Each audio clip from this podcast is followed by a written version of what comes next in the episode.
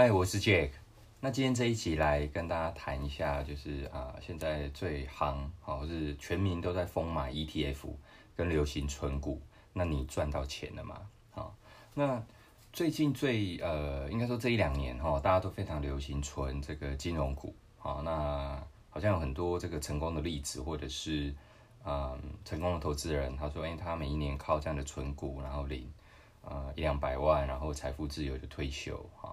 那更多的是呃，大家都在评估，哎，不是评估，就是实物上在买零零五零或零零五六啊。那也跟你讲说，哎，其实也不太需要选股，那你就是定期金额投入，把资金投入这些 ETF，其实长期下来，其实获利都非常可观哈。那其实巴菲特在很早的年报哈，他曾经跟一个那个基金经理人对赌哈。那我细节我不是非常清楚，有点忘了，但是基本上他就是以这个 S M P 五百。那其实也是一个类似 ETF，也是一也是一个 ETF 嘛。然后说可能报五年、十年下来，印象中好像是十年，然后跟这个基金人操作绩下来做 PK 啊。当然最后结果当然是巴菲特赢了哈。那他们的那个赌注最后好像是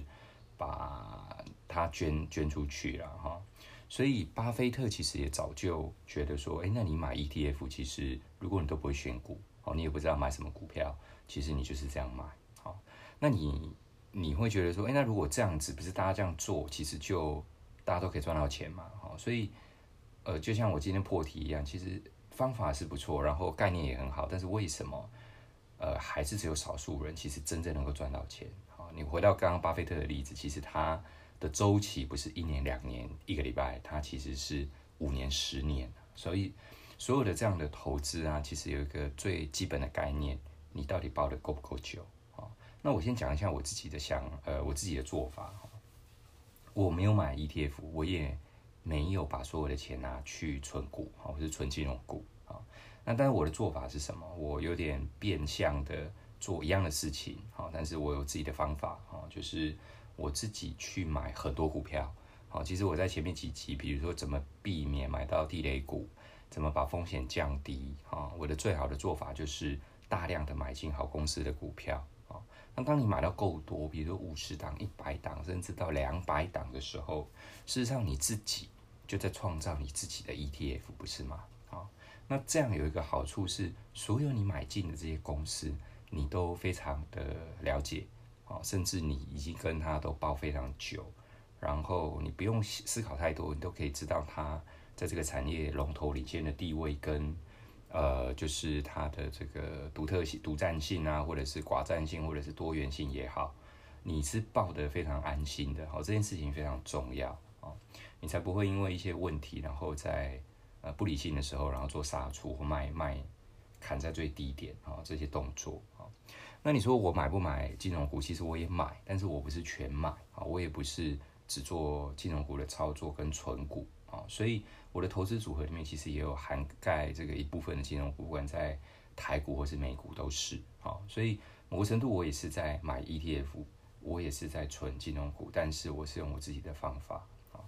那我讲一下结我自己的看法哈。那就像巴菲特一样啊，你看他拿 S M P 五百的指数的一个投资报酬率跟基金经纪人做一个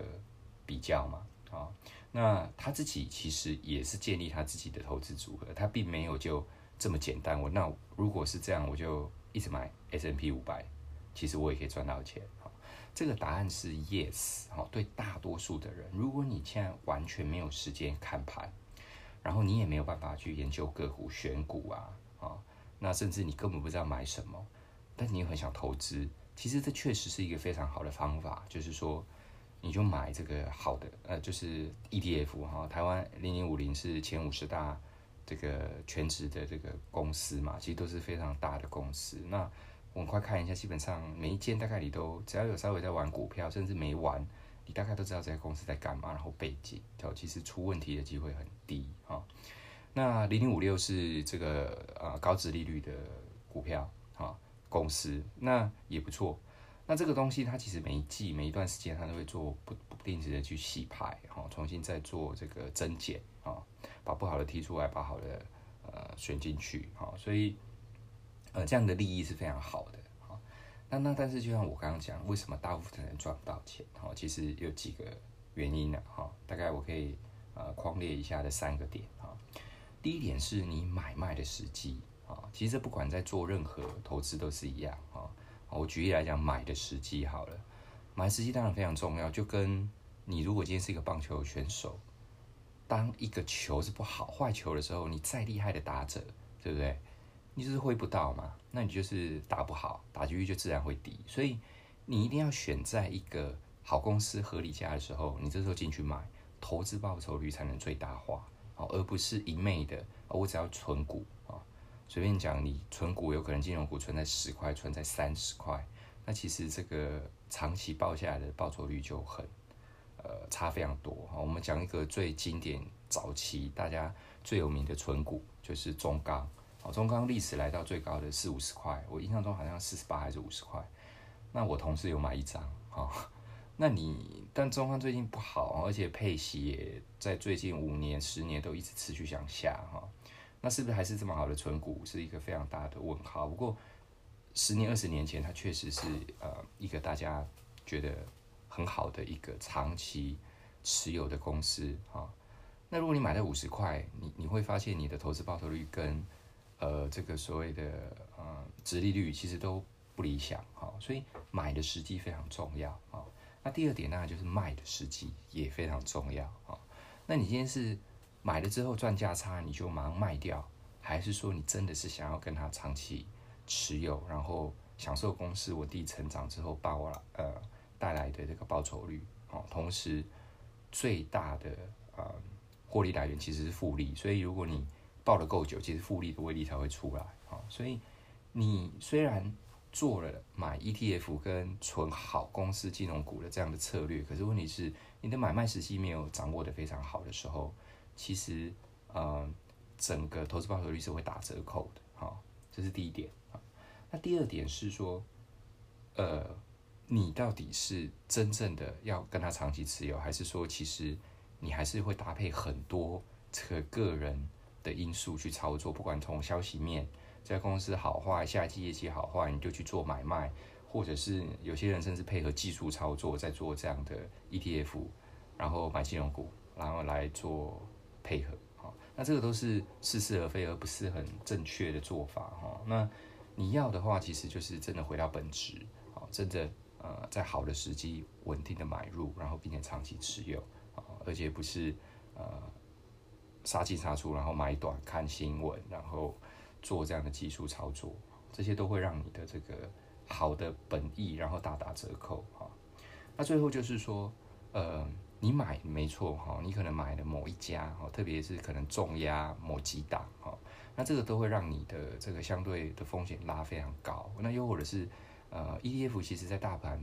遇到股灾或者是不理性修正的时候，其实它还是会跟着跌嘛。那如果你今天遇到账面上损失百分之二十三十甚至更高的时候，像呃今年的这个肺炎，好，甚至前之前的这个金融风暴，或者是这个 SARS 的时候更早，其实那个股票修正都是非常大幅度的，哈，那你的资产也会有非常明显的损失。这时候你还抱不抱得住？你的动作是什么？啊，你是就也嗯跟着大部分的人一样去赶快。卖股，然后把损失降到最低，还是其实你也有一定程度的现金，而且你看好，其实这个只是一个短期性的事件，你其实是认为最好的时间，这个房应该加码，好，你的心态是什么？好，所以如果你买 ETF，那你又不是百分之百了解里面所有的公司，或者是你的心态上其实还没有达到一个相对健全，其实你就有可能因为这些问题，然后你又把它砍掉。或者是做一些呃不是长期持有的操作啊，这些都一样会让你的这个整个投资组合或者是投资表现打折扣。所以以上这三点就是第一个买卖时机，然后你是不是真的长期持有，然后再来就是你对风险承受的能力啊。那如果你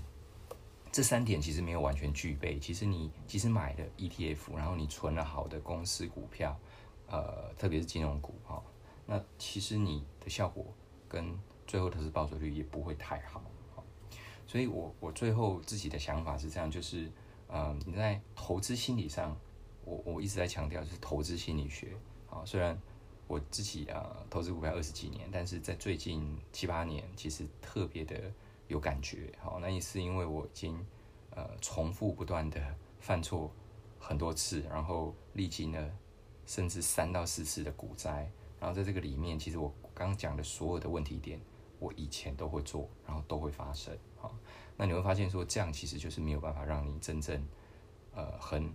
长期稳定的创造一个非常呃好的这个被动的收入跟稳定的现金流啊，那这个都是心态跟你对你真正买进公司